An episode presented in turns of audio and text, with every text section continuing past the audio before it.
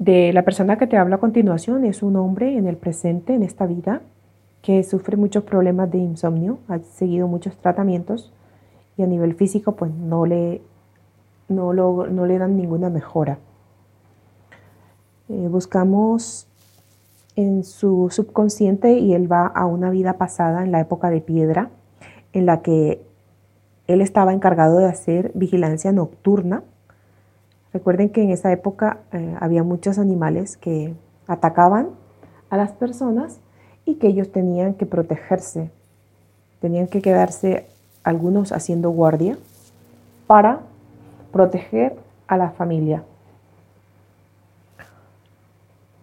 Posteriormente se desplaza a una vida en la ya posterior, en la que es mujer y que ella se siente embrujada porque ve entidades, es muy sensitiva y en esa época pues lo consideraban como algo malo, algo que perjudicaba a la persona o que se creía que, lo, que estaba ligado a, brujería.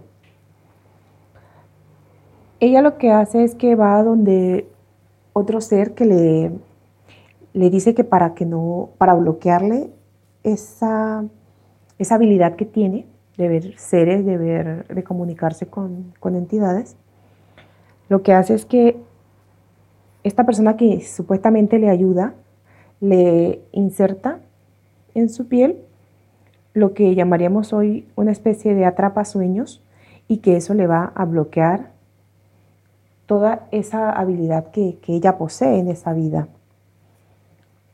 En eso, recordad que las cosas que no se entendían en esa época siempre estaban relacionadas con, con oscuridad, aunque no fuese así, aunque hubiese sido una habilidad que le hubiese podido ayudar, servir para sanar a otros seres, para, para mejorar su vida y la de muchas personas que estaban a su alrededor. Pero siempre estaba ligado pues a oscuridad o a brujería.